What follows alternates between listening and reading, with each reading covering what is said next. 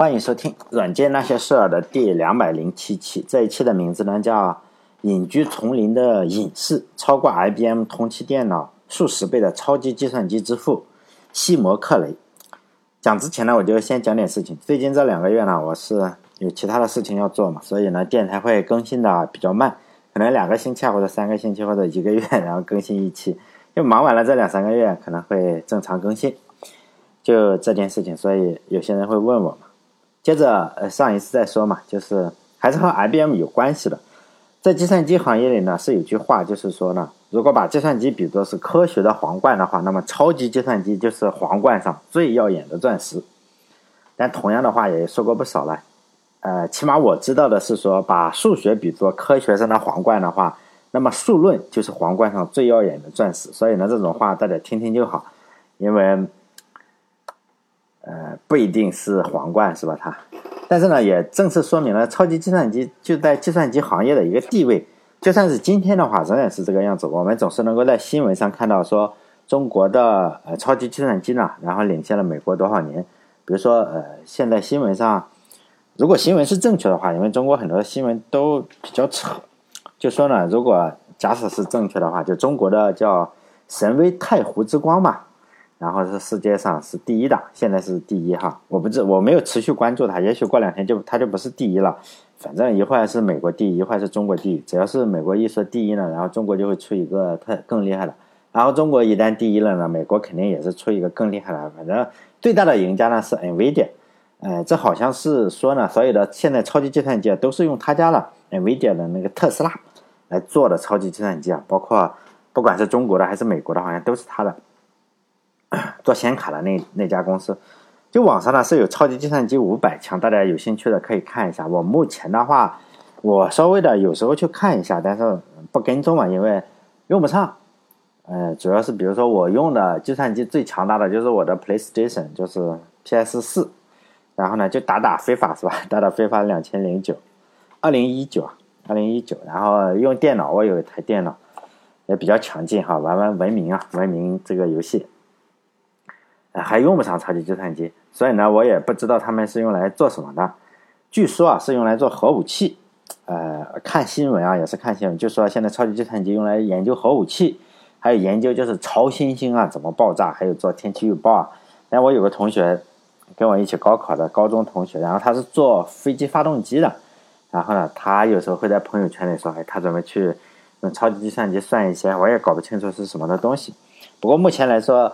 呃，可能就是说科学家用的相对比较多。我为什么说这些呢？因为就是说呢，因为虽然离我们普通人是非常非常远的，但是我们要知道，超级计算机还是非常有用的哈。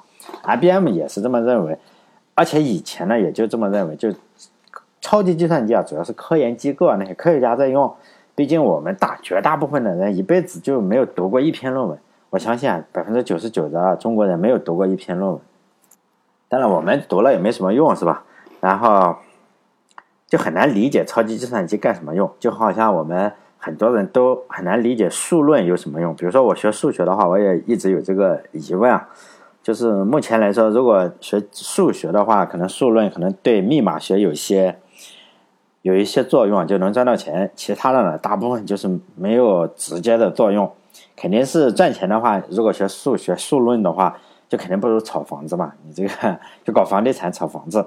然后来钱快，呃，就好像微积分啊，很多很多年，一千多年，一直一直有人研究。牛顿之前也有人研究，比如说阿基米德那个年代就已经有了这个微积分的一个雏形，并不是说牛顿或者莱布尼兹一下子研究出来了。就比如说穷解法呀，也算是这个微积分的范畴。实际上一千多年来，这个微积分啊就没什么用，大家不知道是有什么用。但是呢，一些吃饱了没事干的人是吧？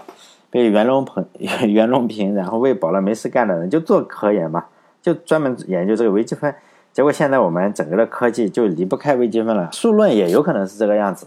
现在没有人知道干什么，可能超级计算机算出一些什么奇奇怪怪的数字，也许在五百年以后就特别有用了，是吧？但是，所以呢，总有些听众问我，哎，你做这些有什么用？实际上用处是不大的，就没什么用。比如说你知道了。计算机的历史没什么用是吧？我之所以没有去炒房子呢，唯一的原因就是没有钱嘛，没有钱，连炒房子的本钱都没有。如果我有的话，我不不会录这个电台，我没有空是吧？炒房子肯定更少。好了，让我们回到上个世纪六十年代，当时呢，能够让 IBM 感觉到压力的公司啊，只有一家公司，这个公司的名字呢叫 CDC，叫 Control Data Corporation。这个公司呢，它连续做了几个性能和价格都比 IBM 要好的机器。这个公司的灵魂人物呢，他的名字叫西摩克雷。这一期呢，我主要是来讲这个。按照我做电台的惯例啊，我都是先研究一下，呃，这个人小的时候是干什么的哈。如果大家听了我很多电台的话，就会发现这样一个规律：绝大部分的科学家，呃，还有做呃。开公司的这 IT 的这些公司的，其实家里都比较富有，就是没有过过穷日子，根本也不会太在乎钱呀或者生计的问题，然后又恰巧又喜欢搞一点科研，然后非常穷啊，但是非常有成就的科学家，比如说工程师啊是有，但是并不是特别多，呃，这个和我们教科书里是有点不同的，比如说，哎，我们教科书里总喜欢讲的是，哎，他小时候特别穷，然后。呃，因为有兴趣是吧？然后克服了这个穷穷，然后突然就成功了。实际上，并不是哈。呃，我们去仔细研究每一个人的话是不是？但是政治正确的话还是正正呃还是是的。就是我们希望给穷人一个梦想吧，或者有一个幻想，这也是对的，是吧？这个西摩克雷啊也不例外，就家里非常的富，就跟冯诺依曼这种是一样的，家里非常的富。他出生在一个工程师家里，然后他爸爸妈妈还是都是工程师，然后他爸爸还开公司，就非常有钱。就看到儿子是比较喜欢搞这些小发明或者小创造，是吧？他小时候就在这个西摩克雷小的时候呢，他爸爸就已经给他做了一个实验室，家里有庄园，就专门有个实验室给他做。像我们这种，呃，住筒子楼的，你不可能说，哎，给你做个实验室，是吧？哎，住还 住还不行，还还哪有实验室啊？所以呢，当时他就有了自己的实验室，然后需要购买什么电子元件，就统计一下，让佣人佣人去买。所以呢，他在初中生的时候就已经会做各种各样的发动机啊、发电机啊、收音机都已经会了。他爸爸呢，当然也是不拘一格的去教育，就是钱肯定是管够的。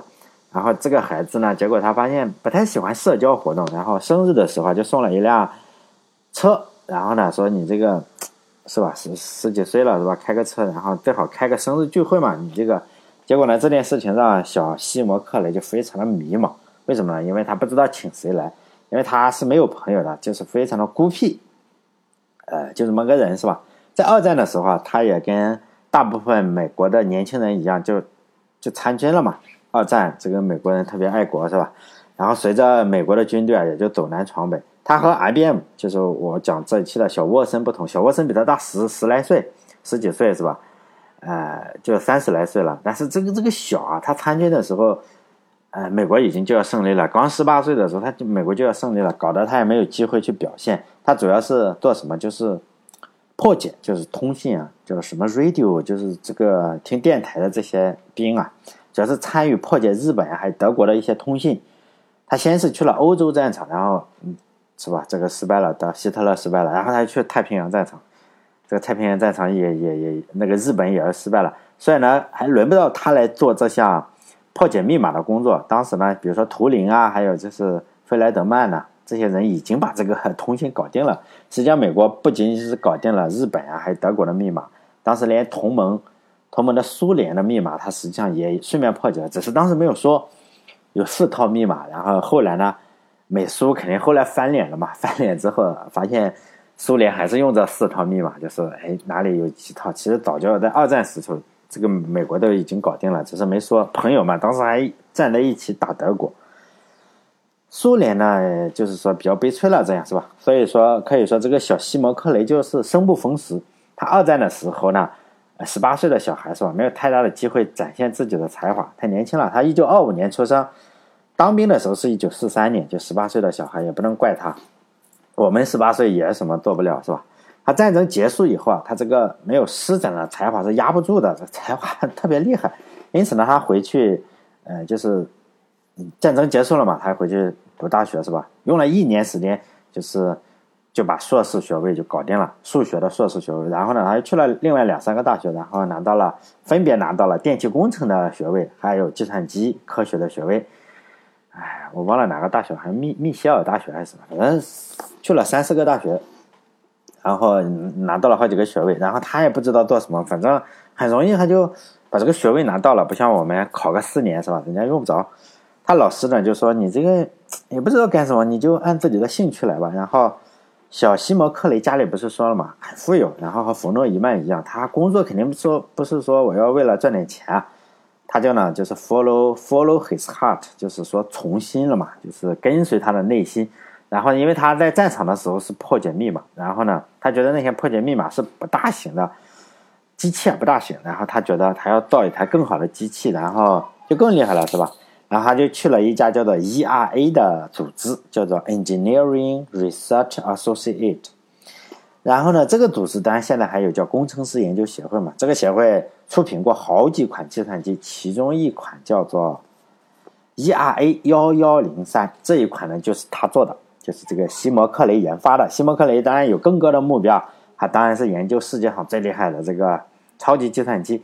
但这个组织就没有办法去满足他的梦想了，于是呢，他就拉了几个志同道合的同事，然后一起辞职嘛，然后成立一个公司，就开始单干。但这个辞职单干的公司就 CDC，然后来也就是说成为 IBM 最大竞争对手的，尤其是在超级计算机方面，呃，曾经有些年是完全完全压制住了 IBM，有压制了三十多年。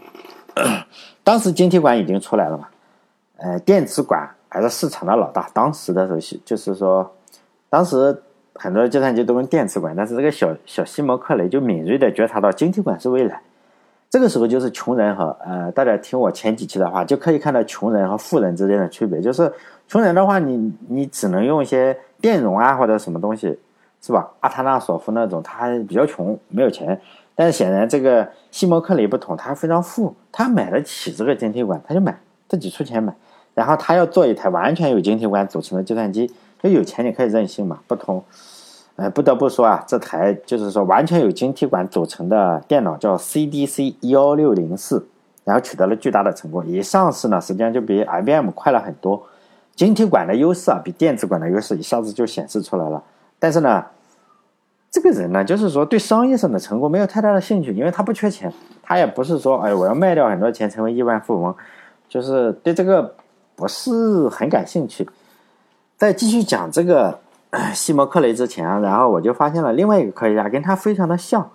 这个科学家呢叫卡文迪许，这个大家应该都知道，世界上最著名的物理学家之一，不能叫物理学家，最著名的科学家之一。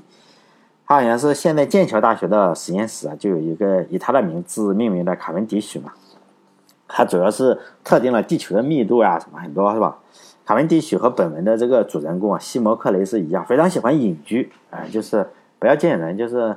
呃，用人也不见，呃，最好是我自己有个楼梯，我自己有个大的庄园，是吧？我我走另外一个楼梯，你们走前面的，见人见面比较尴尬，就这么个样子。就卡文迪许他从事科研呢，他是不图名不图利嘛，然后有了研究发现也也不发表，都是他仅有的几个好朋友，然后说，哎，你最近研究了什么，是吧？赶紧发表一点，然后他就发表几篇论文，都是重大发现。比如说，他首先对这个氢气啊性质也进行了细致的研究。而且还证明了水也并不是单质，就是说呢，它是一种化合物。然后他也预言了这个空气中的这个稀有气体是存在的。他也发现了库伦定律啊，还有欧姆定律，还有将电势能这些，呃，应用于电学。当然，最著名的，哎，起码我知道，我认为最著名的，他测定了地球的密度，什么是水水的五点五倍吧？被认为是牛顿以后啊，肯定是英国最伟大科学家之一。应该是去掉之一也没有问题，就是牛顿之后英国最伟大的科学家卡文迪许哈，加个之一吧。但英国有很多比较厉害的人。当时就是说卡文迪许他爸爸留给他的现金啊，据说做一下换算的话，大概相当于现在四十亿到六十亿美元之间，就非常非常大。包括还有很多的庄园，这个一卖卖钱的话，就是说，呃，有四相当于现在的四十到六十亿之间，就非常非常的有钱，是吧？所以呢，他被称之为有钱人中最懂科学的科学家中最有钱的。据说啊，你这个，呃，他有实验室，他有一个图书馆，然后呢，图书馆的人就请他嘛，呃，他请了一个人帮我整理一下图书，然后人家说这个这个帮你整理图书的人呢，家境比较困难，这个怎么办呢？你就他不知道怎么办，他说那怎么办？说你给他一点钱嘛，他想想给多少？人家说你看着给嘛，他就给了两万两万英镑，直接把那人吓崩溃了，是吧？但是就是说，两万英镑对他，他可能就没有没有任何概念，就是了。就他不知道两万英镑大概是多少钱，他就给了两万英镑，就是人一生都赚不到两万英镑。那个时候，啊，他特别有钱嘛。这个西蒙克雷啊，也有类似于这个特点，他也不喜欢交际。然后他研究的时候，不是那个 CDC 什么成功了嘛，是吧？这个电脑成功了，然后那怎么办呢？就一下子赚了很多钱，一下超过了 IBM。但是呢，采访他呀或做研究，他也很讨厌，他不喜欢交际。然后他就去他的老家，他老家在威斯康星，他有个庄园，很大的庄园，里面建立了一个实验室。他不想见任何人，然后一心一意啊，只想研究计算机。因此呢，也就也就有了。题目中的这个外号，大家不知道他在哪里。他其实在他的庄园里，他叫丛林隐士，就自己是吧？自己一个人研究。他可以称之为是研究超级计算机中最有钱的，是吧？有钱最有钱的人中最懂研究超级计算机的，他可以这么说。当然了，我我也可以这么说，是吧？我是程序员中最喜欢做电台吹牛逼的，是吧？然后做电台吹牛逼的人中呢，又最喜欢研究计算机历史的。同时呢，他 也是。不管是做电台的还是研究计算机的，都是最穷的，就很无奈嘛。如果有钱的话，我肯定去炒房子。没有钱，他隐居了四年呢，就隐居了四年。在一九六三年的时候，他一九五九年隐居了，然后一九六三年突然出来拿出来了一台叫 CDC 六六零零的计算机。这台计算机呢，每秒钟运算是一千万次。一九六三年，我们要想一下这个年份哈，一千万次了，那时候特别快了。当时同期的电脑，IBM 也有大型机，叫七零三零 Stretch，每秒钟运算一百二十万次。也就是说呢，这个 CDC 它研究出来的比这个七零三零比 IBM 整个公司研究出来快了八倍，价格呢一样。因此这台机器一出来，马上就扫荡了整个超级计算机市场，让 IBM 就感觉到脸面就是颜面扫地嘛，直接降价百分之五十卖。实际上降价百分之五十卖也不行，你要降价是吧？一百除以八是这样打打个这种折，因为你运算量摆在那里嘛，但是也没有办法，毕竟速度你差了八倍，时代差距太大。这次重大的打击呢，直接让 IBM 就放弃了超级计算机的市场，一直到三十年之后啊，IBM 才又开始凭借深蓝计算机重新的回到了计算机超级计算机市场的一个竞争。呃，就当时我是读高中嘛，然后深蓝计算机打败 国际象棋冠军叫。卡斯帕罗夫特别特别这个事情像 AlphaGo 一样，特别的让人震惊，其影响力肯定是不亚于就是 AlphaGo 击败前两年不是击败了这个呃围棋冠军嘛李世石，后来又击败了这个何洁柯洁还是何洁柯洁是吧？柯震恶的那个柯洁，当年我还不知道什么是。国际象棋，说实在，真的就是我们上学的时候，我上学的时候，你小地方的人就不知道象棋分为国际象棋和国内象棋。我一直认为，哎，怎么国外也也也也下这种象棋是吧？不知道。我认为是中国象棋国际化以后就叫国际象棋，当然这这个也不是吹牛。我在我是呃我们宿舍里吧，可以说是不管是高中宿舍还是大学宿舍，再到研究生宿舍，我一直是宿舍里下象棋最好的人之一。赢得多，输的少。因为我有一本书啊，就中国象棋。呃，如果大家喜欢呃中国象棋的话，肯定知道有一个人叫胡荣华，他叫胡司令。胡荣华就是他有本书叫做《十十连冠的棋艺精华》，胡荣华杰作六十局，好像一块多钱。那个时候我买的时候一块多钱，不到两块钱。所以这本书就是六六十局的，怎么给你讲解？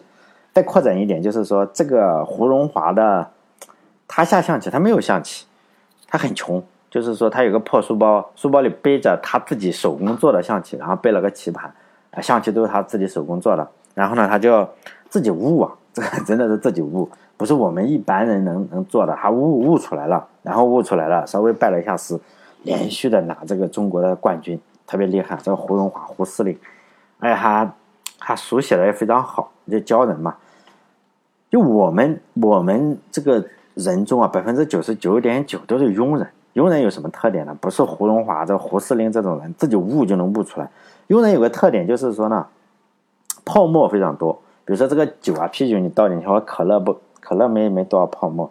这个啤酒这倒进去泡沫非常多，是吧？大家知道泡沫什么意思？当我们说虚拟货币，比如说有很多的虚拟货币有泡沫，然后房价有泡沫，就说明我们认为这个东西啊不值这个价。实际上，呃，对大部分庸人来说，泡沫最大的是什么？就是说能力和梦想之间，就是说能力这么点，然后梦想那么大，全是泡沫。比起房价啊，或者是虚拟货币比起来，都不算是泡沫。至少我认为吧，我认为我自己啊，不能说别人，因为每个人都有梦想，是吧？至少我在四十岁的时候，我认为，我自认为我碰到的最大的泡沫，就是我自己的能力和我自己梦想之间的泡沫了。因为在小的时候，我是也看书嘛，喜欢看书，就觉得，哎，就算是达不到牛顿呀或者爱因斯坦的高度，是吧？至少获个诺贝尔奖应该不成问题吧？当时真这样觉得。就那时候我喜欢数学，我天天研究数学。实际上我本科也读了好像十年数学，后来发现不行，不会，就读不到这个样子嘛。至少比如说那时候天天看看新闻、看看电视啊，就觉得哎娶老婆的话至少九井法子这样嘛，得得漂漂亮亮的才可以是吧？是这样，就泡沫太大了。然后我们下象棋也是这个样子，除了个别人像胡荣华这种，嗯，没有象棋，然后到处自己悟就能悟成全国冠军的话。大部分人实际上都是和朋友下棋，不知道大家有没有看过一一一个中篇短篇小说叫《棋王》，大家应该搜一下《棋王》，就讲文革时候，不是去年上山下乡的时候，就是一个棋王，然后他如何把这个悟出来。大家如果有有人喜欢看的话，去搜搜，我记得名字特别清楚，因为我那时候特别喜欢下象棋，看《棋王》，那时候我觉得我也应该悟一悟，是吧？实际上不行，就只能，呃。大部分人啊，像我们大部分人跟朋友下棋，跟小朋友还是跟大人下棋，下成什么？就是一起练成凑齐篓子，你你凑我也凑，大概就我赢你赢我，你下成跟宿舍的人一个档次的。为什么？没有学嘛，没有学过，也不看棋谱，就是说都跟哥们儿学的，就这个样子。所以呢，只要找个高手，比如说胡胡荣华这样的，学个百分之一啊，千分之一，我其实就是看了他那本书，然后就大部分就能赢。哎，很多很多的人了，是吧？就是就这个样子，啊，编程也是如此。我我又讲编程了，毕竟这个与编程有关系。我们学编程也是这样的，道理都懂。讲句不好听的，就现在绝大部分计算机老师啊，都是些，也是庸才啊。他们不会实际编程，很多的计算机老师不不太会编程，只会课本上的编程。比如说学了谭浩强的 C 语言，他会做课后题，但是你让他编个大程序，他不会，他也会讲大的道理。比如说，他说你要注重模块化呀，要注意这注意那，实际上他并不知道怎么去做。但是有人知道，就是顶级程序员知道。因此呢，读顶级程序员写的代码，就是读胡荣华写的那书，就是要脱离凑齐篓子，就是凑代码篓子的最好途径啊，就是去读这个顶级程序员写的代码。比如说学 C 语言的话，我我认为啊，最好的是读 SQLite 这个源代码，这个源代码十万十万多行。网上呢有完整的设计文档，你下载下来，只要懂点数据库，有完整的设计文档，而且代码里有详细的注释，告诉你这个注释是干什么的，就注释拿出来能印一本书，特别详细。SQLite 呢又是世界上用的最多的数据库，大家可能不相信，你认为什么 MySQL 啊、Oracle 啊，这都不行，SQLite 是最多。为什么？因为我们每一台手机里都有一个 SQLite，就个人用 iOS 有，安卓有，都内置了 SQLite。呃，每一个 Linux 都有，你不用装就有。SQLite 一定，嗯，就是说它性能，就是说它不能不堪大用，小用一点问题没有。管理你个呃手机电话本啊、相册一点问题没有啊。它不能做特别用户量特别大的。如果做个人项目的话，用 c i r c l e t 一点问题也没有。而且奥莱利大家知道，就是出动物书的，有一本书叫做 c i r c l e t Database System。Design and implementation，就说呢，这本书是两百两百八十六页，因为我读过，我从头到尾读了好几遍。当然，并不是说我喜欢学习，因为我那时候读研究生，因为我的数学嘛，数学，然后研究生用 数学考计算机啊，是跨专业考，没没法搞是吧？就代码写的太狗屎，就是说 代码写到什么程度，就是说谭浩强的那个呃 C 语言的水平，老师就觉得啊操，这个班太太死了是吧？因为我们那时候相对比较严一点，我老师起码比较严格，还是个台湾的，台湾的老师非常有那种，哎呀，怎么说呀？他非常的有那种老先生的那种什么东西啊，就是说非常认真，你让你觉得特别的崩溃。我的导师啊，非常的让人崩溃。他是台湾的，他对，他是就是跟爸爸妈妈，然后一九四九年，然后去了那个哪里，去了台湾，然后又从台湾去了他哈佛大学，哈佛大学，然后又到了中国这边，改革开放嘛，然后到了中国这边外企里面当当官，当官之后接近退休了，因为学校里啊，学校里是要跟呃叫什么，就是说与企业要合作，然后呢，他。有点老了，还有点老了。实际上，他教完我，他就退休了。我是倒数最后一届，可能把他气崩溃了。他一看这个代码，哇，这帮受不了是吧？他是贝尔贝尔实验室的，然后他受不了，他就说你不行啊，你这个代码不行，太太狗屎了是吧？然后他就强迫我读这些源代码，就 SQLite，然后分析啊，真的是分析，就是每每个月写一篇。作业，然后他给我说：“你你写架构啊，你看看他怎么分析的架构，怎么写数据结构，就每一个一点一点的给我看，所以非常崩溃。那那时候，所以呢，我就抄书嘛，也是抄书，抄书他也他可能也知道也不知道的，不管怎么说，你得凑出来嘛。每次你要凑出个十页啊，十页五六十页来。因此呢，我交了十几次作业，可能写了 五六百页页的一个作业，每个月交一次，然后他看，真的非常的。”非常的崩溃是吧？但现在他已经回美国了，我还给他发发电子邮件，每每天祝贺一下。就这样被蹂躏了一年多以后啊，我的代码水平实际上是比刚刚读研究生时被强了，真的是很多。因为我他非常的认真，又加上我学习实在是不是很好，然后人家读研究生都是读两年半嘛，他让我延期了半年，非常的严格，这个人非常崩溃。当时还有点生气，现在想想哎呀无所谓是吧？半年时间。因此，我读的最多的是这个 SQLite，还有是 Lua，Lua 这个 programming 是巴西的一个语言哈，然后 SQLite 是美国的，然后还读了 wget，还有就就这几个吧。但最好的我认为是 SQLite，其他的几个就是 Lua 语言也可以，但是 wget 这些就是能看出是工程师写的，但是 SQLite 有点像科学家写的，非常严谨。所以你没有办法去提交 SQLite，你也没有办法去提交 Lua 这些代码，人家有可能不要你，就这个样子。你提交了，人家觉得你写的不好，人家不理你，就这个 Lua 这些都是几个科学家控制的。但这个，我希望有人学 C 语言的话，可以借鉴一下。当然，呃，这好像暗示我写程序比较厉害，实际上并不是，我仍然写程序像坨屎，只是呃比以前强一点哈。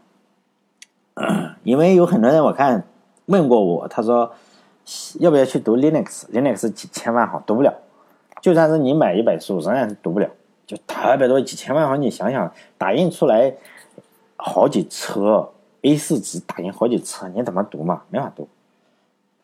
所以再回来再讲这个西摩克雷，就 CDC 呢，它就靠这个 CDC 六六零零，然后计算机取得了成功嘛。一旦取得成功，公司就这个样子，就赚钱了嘛。我已经超过 IBM，我已经超过它八倍、十倍、十倍了，是吧？就没有办法了。他，那你怎么办？没没有办法了，是吧？我不用造了嘛，就不思进取，反正他追不上我，我就这样去赚钱了。但实际上他并不缺钱嘛，这个人不缺钱。他说你你有没有钱无所谓，是吧？这个对公司来说就很难搞。又不允许他再去研究 CGC 六六七零零或者什么，就不给钱了，也不立项。然后他一九七二年的时候，他离职了，他成立了自己的计算机公司，名字叫克雷研究公司。公司只干一件事，就造超级计算机。随后十余年了，他研究了三款，就是克雷一、克雷二、克雷三。克雷一这台计算机啊，就是已经使用了集成电路。速度呢，一下就达到了每秒二点四亿次，然后就是它上一个老东家 CDC 六六零零的二十四倍，你一下子又让 CDC 崩溃了。既然你离职了，一下子造出来一个超过我二十四倍了，我已经超过了 IBM 八倍了，然后是吧？你超那个二十四倍是吧？随后他又造了一个嗯克雷二，很快又造出来克雷二，然后又超过了克雷一，就是这个是每秒十二亿次。又超了好几倍，已经是 CDC 的一百二十倍，是 IBM 的九百六十倍，是吧？就没有办法，就一千倍了。你这个，它还是这样。因因此呢，就这样，超级计算机市场只有它可以玩了。IBM 它超过一千倍，超过它老东家 CDC 一百二十倍，那玩个屁啊！一九八四年的时候，克雷啊这个公司，它就占领了超级计算机百分之九十的市场，就只能超越自己了。哎，就是说呢，越看越放心。咱们这里不有很多的很多的企业家都说嘛，越看越放心。他其实也是哈，越看越放心。没有办法，你这个第二名领先第二名一百二十倍，领先第三名九百六十倍，那呀，那没办法是吧？因为克雷公司当然也是上市公司了，董事会也是这个样子嘛，又又重重复了，就是你已经领先第二名一百二十倍了，就不研究了嘛？你干嘛还要研究克雷计算机啊？然后大家就想着这样，然后但是呢，这个老头我就说了嘛，他已经当时已经变老了，就说他要做什么，就是我要做这个超级计算机嘛，我要做一个超越自己的，就是每秒钟大概就是再提高一千倍，就是我要超过一万亿次。这个计划就是说，公司肯定觉得哇，算了吧，你这个已经十二亿次了，你搞一万亿次，你这个没有意义嘛。但是公司就不想投入，然后老爷子又离职了，不缺钱是吧？成立了新的公司，名字叫克雷计算机公司。刚开始那个叫克雷研究研究公司，这个叫克雷计算机公司。当时老爷子六十多岁了，不放弃这个一万亿次每秒钟一万亿次的梦想。然后呢，但是在他冲击一万亿次这个呃途中啊，就是发生了意外，就是一次意外的车祸，让老爷子就停止了追梦的脚步嘛。在一九九六年九月的时候，他的汽车就在高速公路上，然后发生了剧烈的翻车，据说新闻上是发生了剧烈的翻滚。然后呢，呃，他就被送往了医院，当时是没有去世，就抢救了两个星期嘛，就在一九九六年十月五日，带着他这个未完成的梦想，然后就离开了人世，享年七十一岁。这个我在微信公众号里是写，呃，这个留言区啊有这个链接啊，就是他出车祸的，我还查了一下这个车是什么车，就是吉普自由光哈，国内现在有这个旗舰机，旗舰机叫。旗舰车哈，旗舰车大概是三十多万，买不起是吧？我是买不起，我开五菱宏光。看来这个吉普自由光也不安全是吧？所以还是不买了。以后拿不出 三十多万了，所以只好不买了。但这个人呢，就在一九六四年到一九八九年这三十五年之中啊，最快的计算机都是他。大家可以，你你不相信的话，你就去，嗯，拿出这个，呃。列表出来，包括去维基百科去搜搜最快的计算机，就是从一九六四年出来，到一九八九年这三十五年之中，都是都是他，除除了有一个日本公司进入过一点点，但是很快又被他超过了。三十五年就是从来没得过第二，是吧？这真的是整个地球的第一。三十五年维持了三十九三十五年第一。在一九八九年的时候，美国佛罗里达大学的 ETA ETA 十。G 八这台计算机啊，才第一次超过西摩克雷的那个计算机。当然，他已经呃太老了嘛，六六十来岁了，是吧？所以呢，我就觉得这个西摩克雷是一个非常非常伟大的人。好了，这一期就到这里，希望大家关注我的微信公众号，可以去看看这个车祸，那个呃 有有比较详细的介绍哈。其实我我搜的东西都是在网上搜的，并不是说我自己造的。我的微信公众号呢叫“软件那些事”六个字哈，软件那些事。嗯，好了，这一期就到这里，再见。哦，对了，再再再说一下，就是说更新会慢一点，希望你能，希望就是说，没办法，因为他是这个西摩克雷是不缺钱的，因为我就比较缺钱了，是吧？嗯，没办法，真的是要饿死了，是吧？要天天做电台的话，我没有办法，就是说长期，尤其是这几个月，因为我要工作，工作才能够赚口饭吃嘛，还要还房贷。好嘞，这一期到这里，再见。